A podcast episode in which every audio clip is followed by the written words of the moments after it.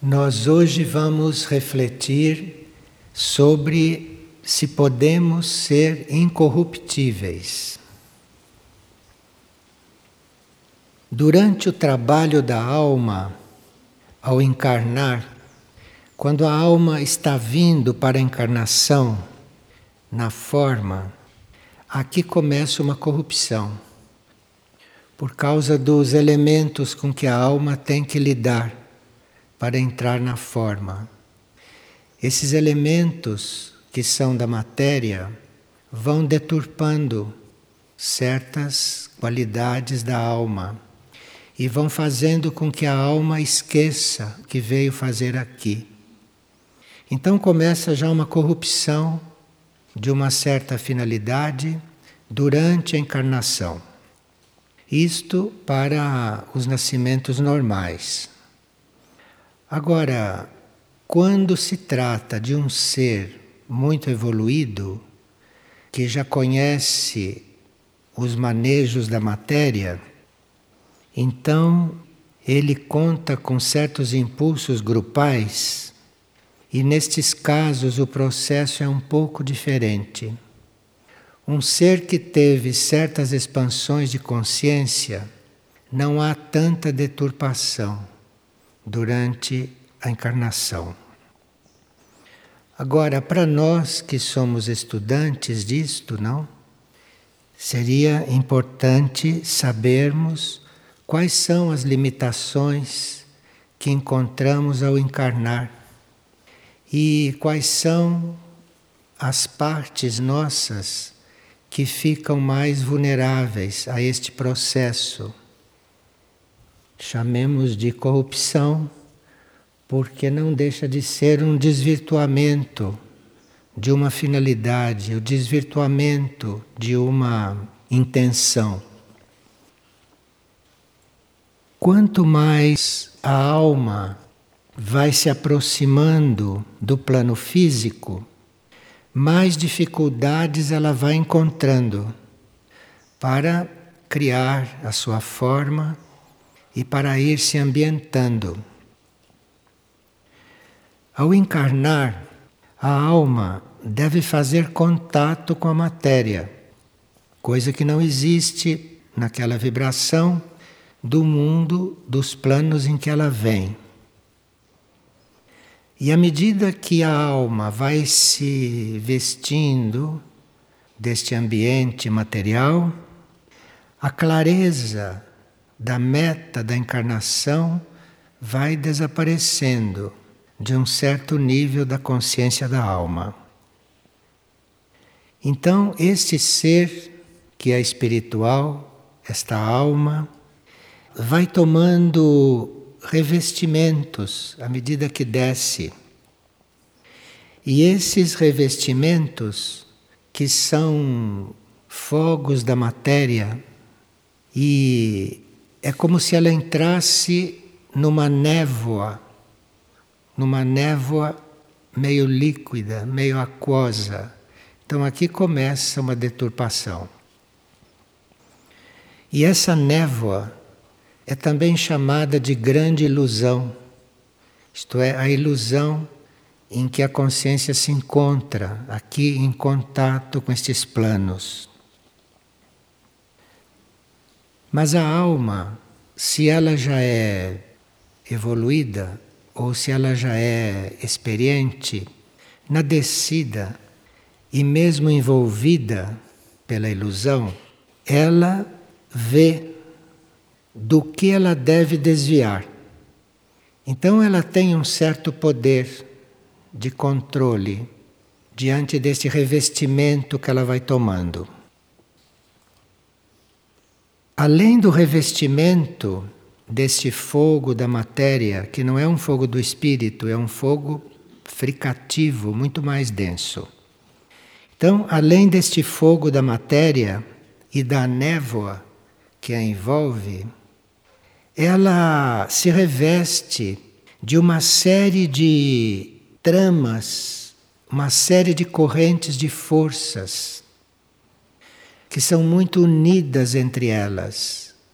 São correntes de forças mas são tão unidas que parecem uma força compacta. E essas correntes de força é que vão formando o que nós chamamos de corpo etérico, aquele que vai dar origem ao corpo físico e aquele que vai determinar a situação do corpo físico.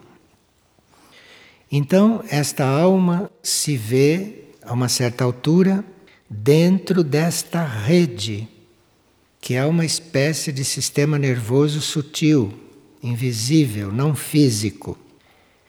E são dezenas de milhares de filamentos. Veja em que rede ela entra para começar a formar a encarnação. E essas dezenas de milhares de filamentos de força no qual ela entra vão formando pontos focais, vão formando núcleos. Então a alma vai ficando nessa série de núcleos de pontos focais. Os mais importantes nós conhecemos.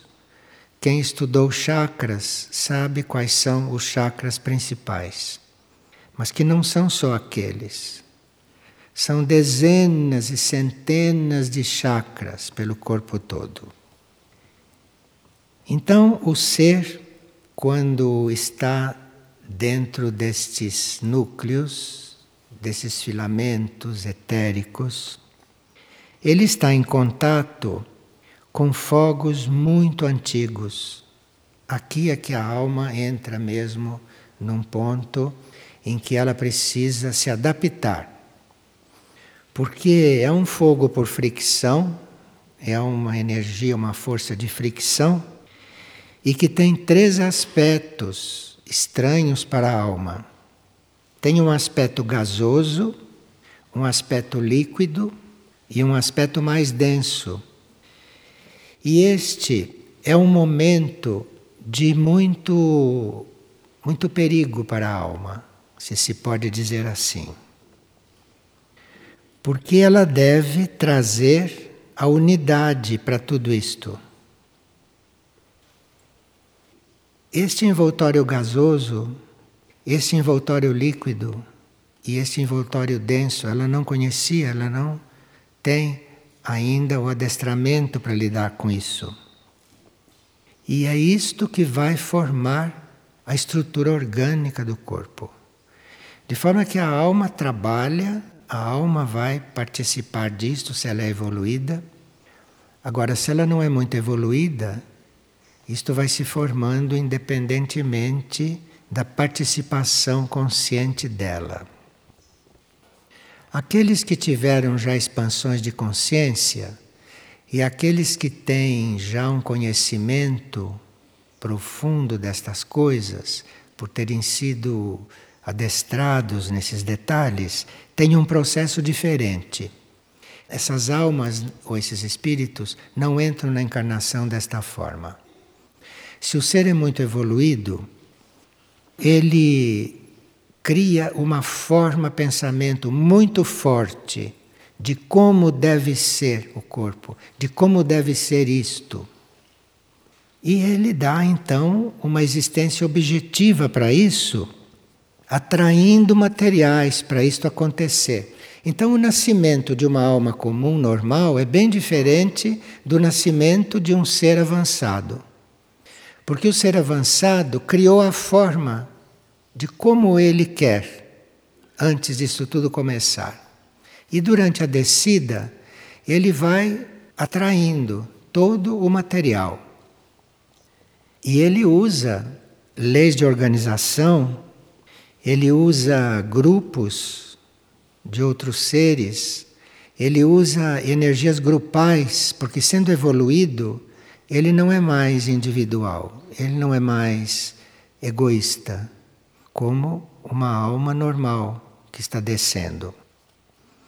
Mas ele faz isto com toda a cautela, de forma que é um outro tipo de descida, é um outro tipo de contato e de entrada na matéria. Aqueles que ainda não estão adestrados nisto, as almas que ainda não estão adestradas nisso, cada vez que ela desce, ela vai entrando em contato com forças da natureza. E ela aprende como que as forças da natureza agem neste processo. Ela entra em contato com o trabalho dévico, ela assiste o trabalho dévico na construção desses corpos. E enquanto ela está aprendendo, ele deve observar muito este processo, até que ele tome prática disto e em futuros nascimentos ele possa ter mais participação, assim como tem estes que são já avançados. Aqueles que não são conscientes do processo, isto é, aqueles que nascem normalmente, eles se veem dentro de forças que compõem todo aquele aparato vital e essas forças vêm da aura do planeta ou vêm do mundo astral. Ao passo que aqueles que já são conscientes deste processo não estão lidando com forças da aura planetária e nem do mundo astral, mas para compor os corpos, ele está usando forças da mente universal e não da aura planetária. E também não está usando forças do mundo astral mas está usando forças da própria alma. Então existem seres que são formados por forças da aula planetária, por forças do plano astral, e outros que são formados por forças da mente universal, não da aura planetária. Então isto aqui é outra coisa. E também com as forças da própria alma. Quando as forças são da aura planetária, isto é, aqueles menos conscientes, as forças da aura planetária determinam a qualidade do baço e a qualidade da saúde do corpo físico em geral. E as forças que vêm do mundo astral, para esses que não são tão conscientes, isto são forças de desejo, desejo de encarnar, tantos desejos acumulados de vidas anteriores. E essas forças do mundo astral, no caso destes, afeta todos os núcleos energéticos abaixo do diafragma. De forma que uma pessoa não experiente durante o processo encarnatório, ele está com a qualidade do seu baço e com toda a sua saúde física e com todos os núcleos abaixo do diafragma não sob o seu controle. Isto é formado independentemente do controle dele. Mas os seres já conscientes e que estão usando as forças da mente universal, essas forças estão de acordo com seu pensamento e essas forças vão enfocar na garganta, no centro criativo. Então é muito diferente. O nascimento comum nasce com o diafragma para baixo, tudo excitado. Este outro nasce com a garganta ativa. E quando são forças da própria alma, da alma do indivíduo, então as forças da alma vão estimular o estado de toda a cabeça e do coração. Então veja que são nascimentos muito diferentes, são confecções diferentes, são processos diferentes. A humanidade atual, nós, no nosso momento atual, teríamos que trabalhar bem conscientemente, enquanto estamos encarnados, obviamente, três aspectos para que fôssemos entrando no controle deste mecanismo E para que os próximos nascimentos, se nós estivermos no mesmo processo encarnatório, possa ser mais controlado, possa ser mais conduzido pela alma e não tanto por forças planetárias e forças do plano astral de um modo geral. Então, o nosso primeiro trabalho, conscientes da possibilidade de sermos menos corruptos, de sermos menos danificados por este processo de contato com a matéria, a primeira coisa é nós aprendermos a sentir a nossa energia, nós aprendermos a observar de onde estão vindo os nossos movimentos, as nossas forças. Se esse movimento está vindo das forças da matéria densa, ou se esses movimentos estão vindo do coração, ou se estão vindo da cabeça. Nós temos que aprender a lidar com isto. Temos que estar atentos e vermos qual é a natureza da energia que nos move isso nós podemos aprender encarnados e observando a energia. E para isso, nós temos que apelar para a luz da alma. Porque sem uma luz supramental, nós não podemos distinguir isto muito claramente. Então, durante o nosso processo encarnatório, se estamos entrando numa verdadeira escola de menos corrupção, então nós teríamos que estar cooperando com as forças da nossa alma, cooperando com os movimentos da nossa alma. E, em segundo lugar, nós irmos procurando viver aqui na Terra, viver aqui no mundo, como alma e embora tratando do corpo como ele deve ser tratado, mas tomarmos muito cuidado para não nos identificarmos com a natureza corporal, senão se perde o controle disto. Então, procurar viver como alma, estar sempre perguntando o que que a alma quer, qual é o caminho, e se identificar o menos possível com a natureza corporal. Olhar para o corpo mesmo só para tratá-lo, só para dar o que ele precisa, só para curá-lo bem, mas não para se identificar com ele. Então, aquelas pessoas que se olham no espelho e ficam se identificando com aquilo que elas veem, ou aquelas pessoas que ficam se identificando com aquilo que elas são corporalmente, isto são pessoas que vão ficar muito tempo, durante muitos nascimentos, ao sabor das forças planetárias, das forças do plano astral, para formar os seus corpos.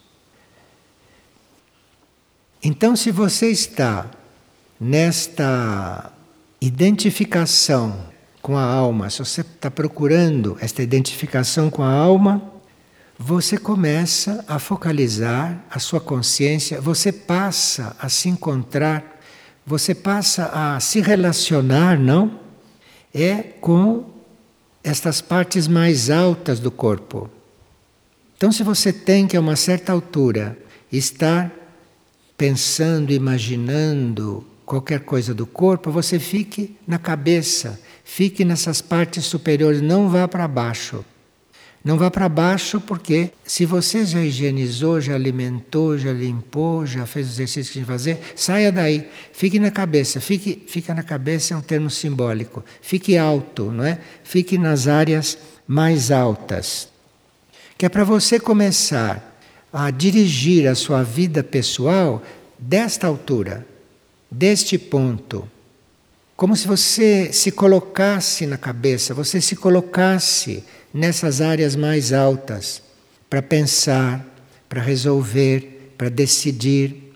Você se veja na cabeça, se veja nessas alturas, imaginando que a energia universal e que a mente universal está permeando o seu corpo, está determinando a saúde do seu corpo.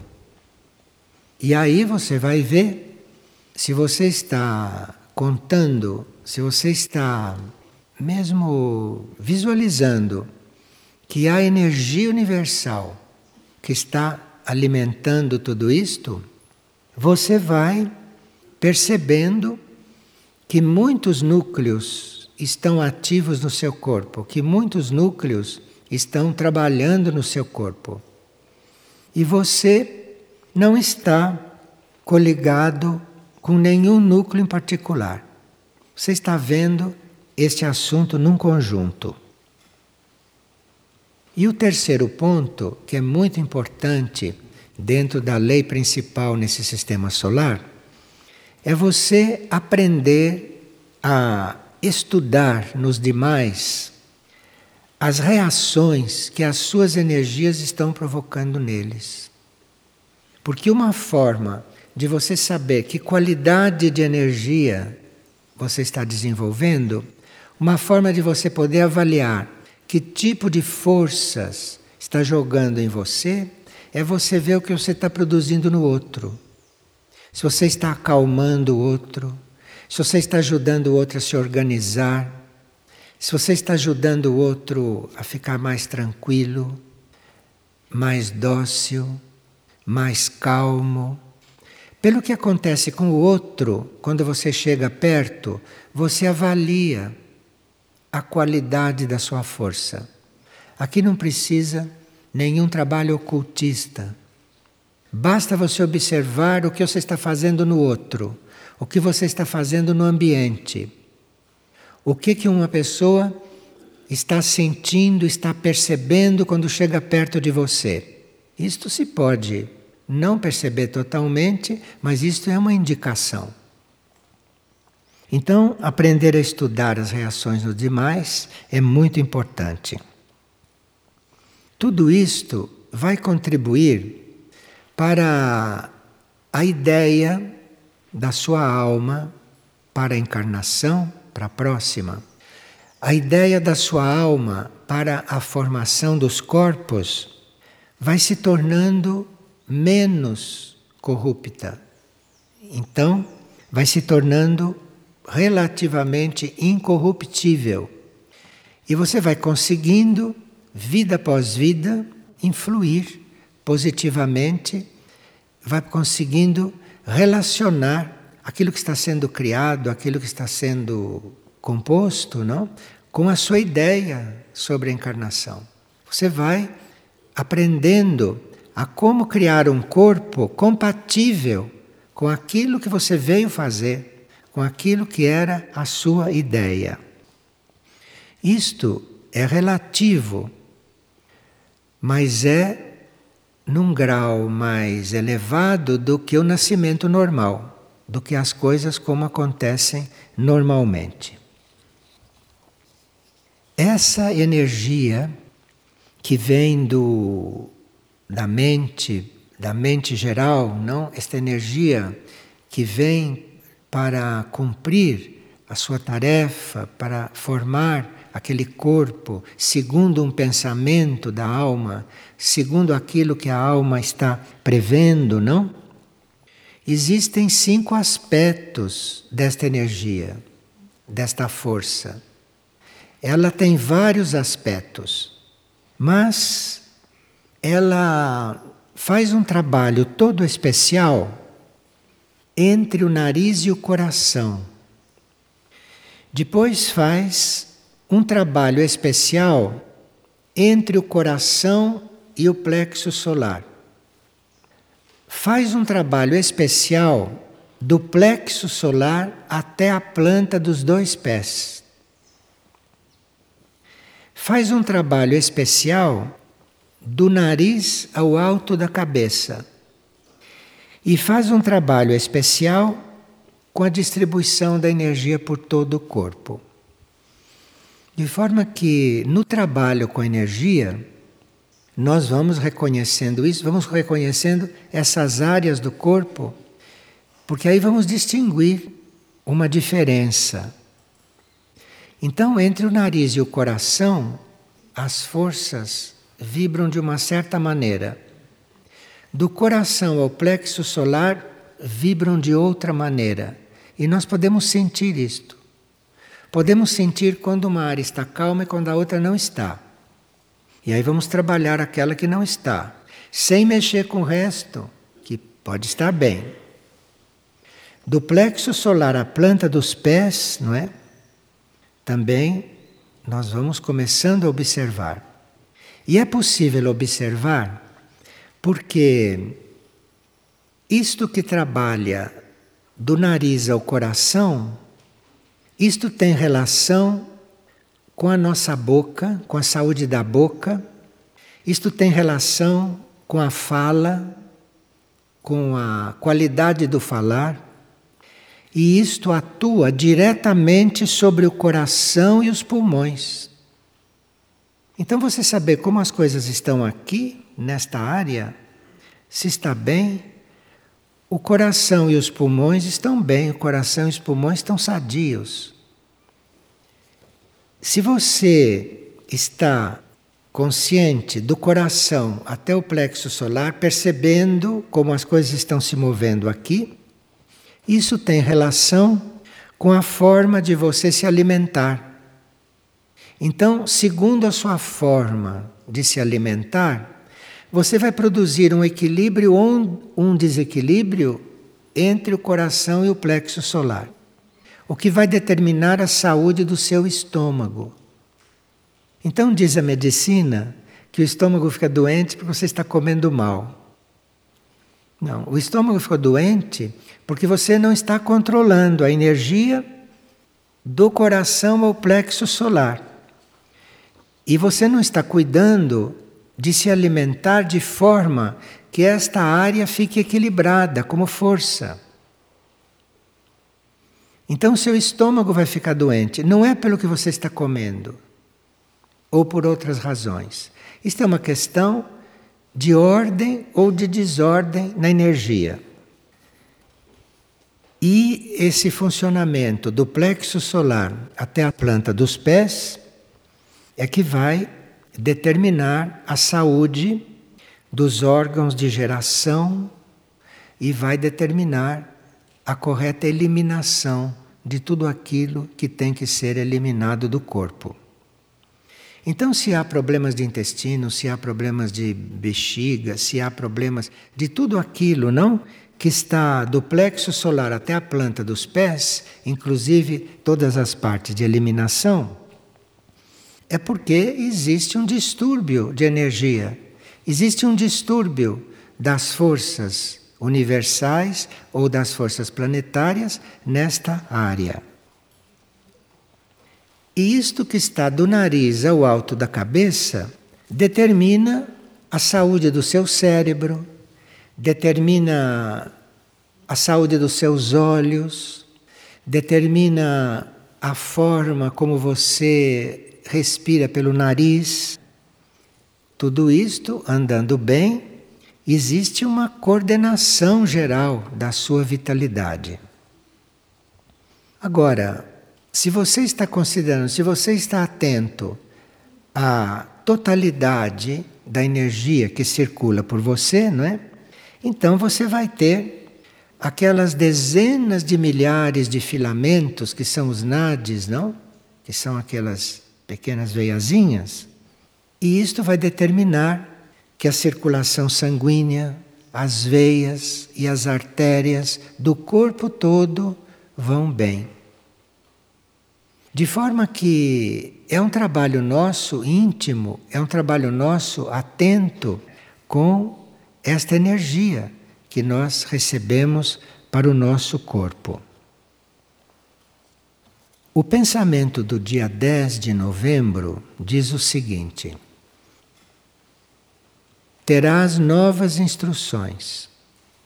No momento, coloca em prática as que já recebeste. O que nós vemos hoje aqui é uma recapitulação do que nós já tínhamos recebido de outras formas. Essas partes do nosso corpo, esses centros, tudo já sabíamos disso. Mas a atenção a isto de uma forma desapegada e em função de uma harmonia geral, isto é muito necessário para nós termos novas instruções. Figueira, como prolongamento do centro de Mirnajá, Figueira deve ser o porta-voz para maiores esclarecimentos sobre esses assuntos. Mesmo porque estão entrando em desenvolvimento os centros do consciente direito, então o nosso lado direito já está com um funcionamento mais amplo. E Figueira deve ser o porta-voz desse esclarecimento. De Figueira deveria sair certas instruções para que nós possamos colaborar neste funcionamento, incluindo o funcionamento do consciente direito. E para isso, o Centro Aurora e o Centro de Mirnajá estão trabalhando juntos. E Figueira deve usufruir de um trabalho conjunto entre Aurora e Mirnajá. Enquanto esta parte já conhecida, não esta parte antiga, com respeito a esses centros e com respeito a este funcionamento, isto era ou um pouco intuitivo, ou um pouco guiado pelas forças que estavam em função no indivíduo, agora poderíamos dispor da compreensão de certos símbolos, da compreensão de certos movimentos da energia em forma de símbolos. Isto seria uma forma de nós evoluirmos na consciência deste processo. Mas nós teríamos que ir reconhecendo estes símbolos que o Centro Aurora e que o centro de Mirnajá deve nos passar, nós teríamos que reconhecer estes símbolos, teríamos que compreender o que estes símbolos significam e teríamos que ir trabalhando estes símbolos. Algumas vezes nós tivemos aqui trabalho com símbolos e houve um momento, alguns anos atrás, que nós recebemos até símbolos desenhados mas aquilo tudo era uma preparação, aquilo era um preparatório. Agora nós teríamos que ter a vivência do símbolo. Teríamos que ir conhecendo os símbolos, teríamos que ir vivendo os símbolos para que isto entrasse numa atualização. E aí não se tratasse mais apenas de áreas do corpo, e de funcionamento de áreas do corpo, mas também de expandirmos o consciente direito, que não está exatamente dentro do corpo. De forma que nós estamos vivendo um momento de transição e estamos realmente vivendo, não? Aquilo que o pensamento do dia 10, que foi impresso muitos meses atrás e que ninguém sabia que estas coisas estão acontecendo agora, está anunciando tão bem. Isto é, terás novas instruções. E no momento coloca em prática as que já recebeste. Nós podemos alterar este movimento desses fogos, este movimento dessas forças, não? E nós podemos até destruir este trabalho se colocamos energia em excesso nesse trabalho, ou se nos preocupamos com este trabalho, ou se usamos de muita violência, se usamos de muita força para fazer este trabalho. Isto é muito sutil. Isto não precisa força, não precisa pressa, não precisa preocupação e não precisa ansiedade. Porque senão isto vai redundar num desarranjo de toda esta construção. Então precisa conscientizar isto, precisa se ofertar para que isto possa acontecer, precisa estar atento a como essas áreas do corpo estão se manifestando e o nosso sistema terapêutico teria que dar este passo.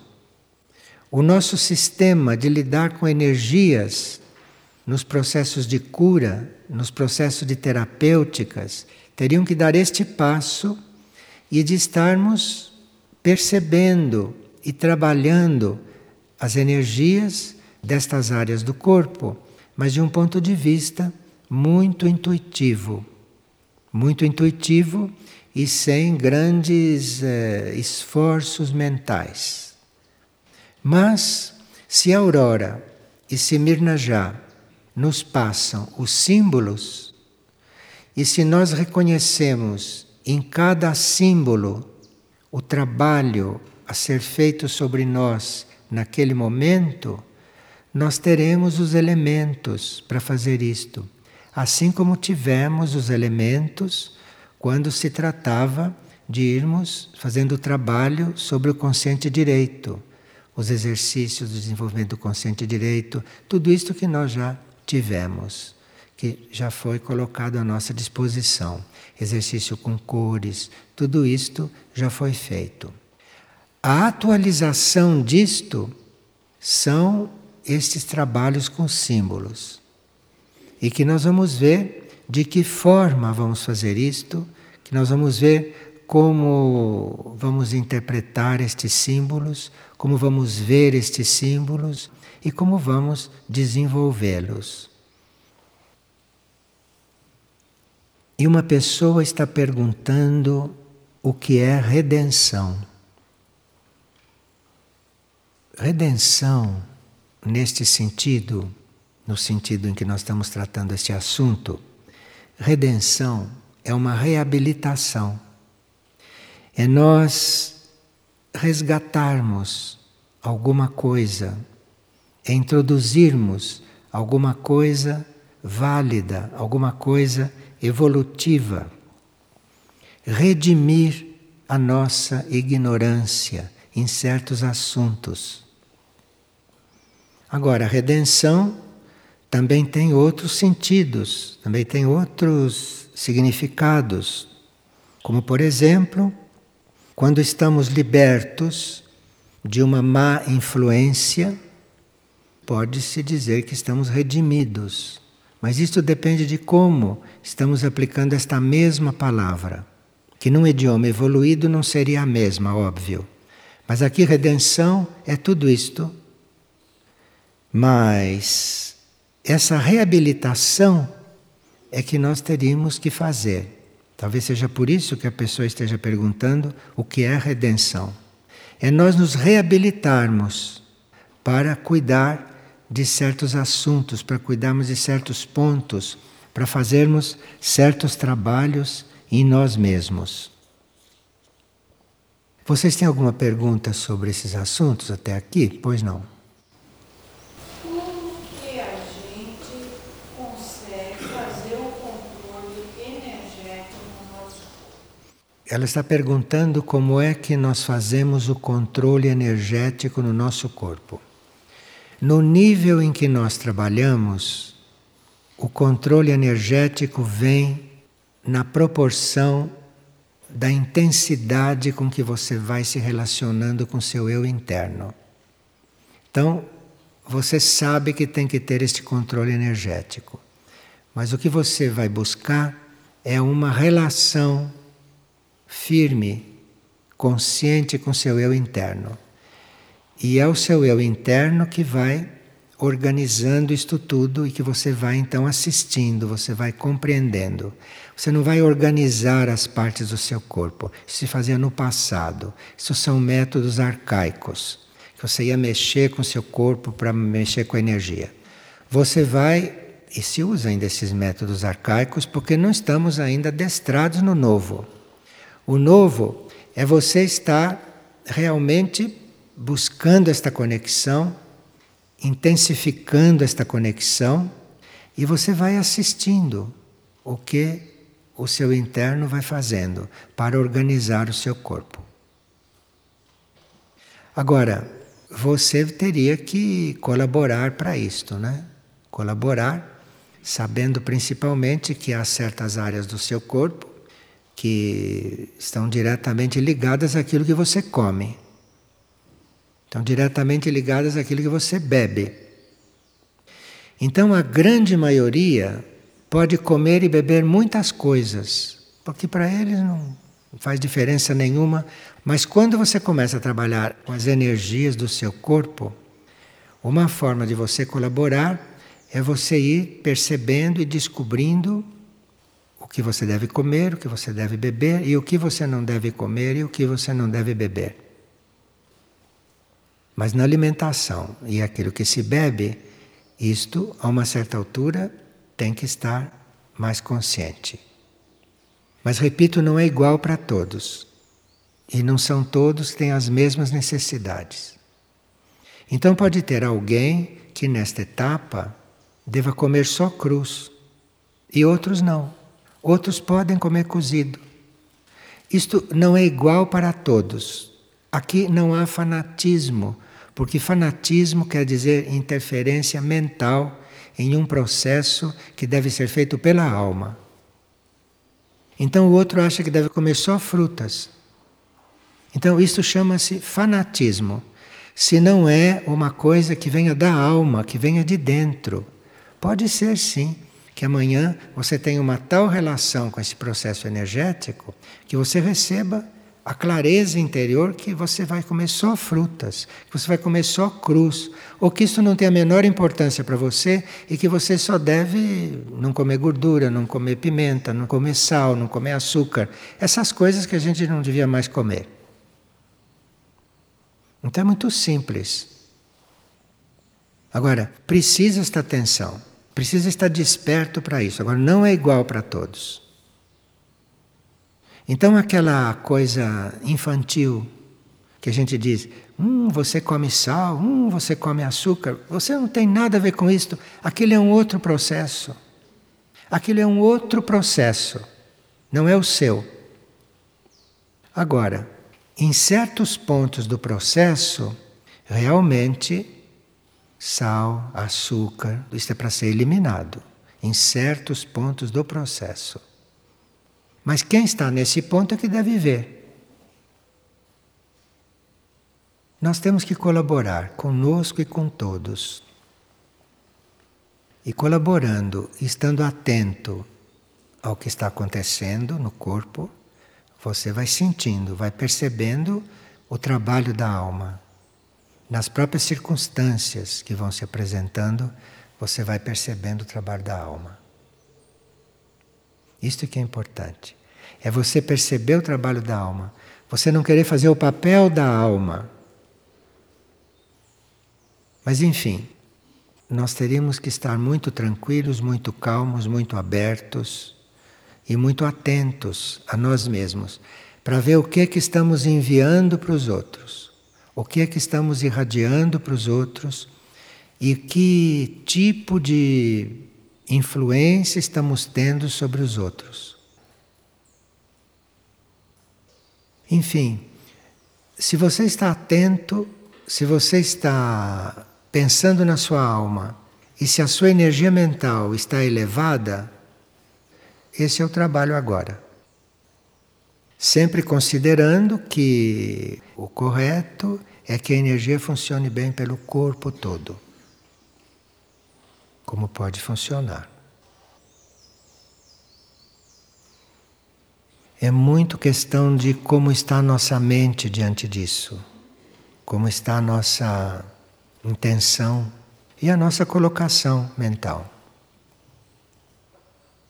E nós teríamos que ter humildade para reconhecer o que precisamos, não pensarmos que estamos muito além daquilo que realmente estamos, não é?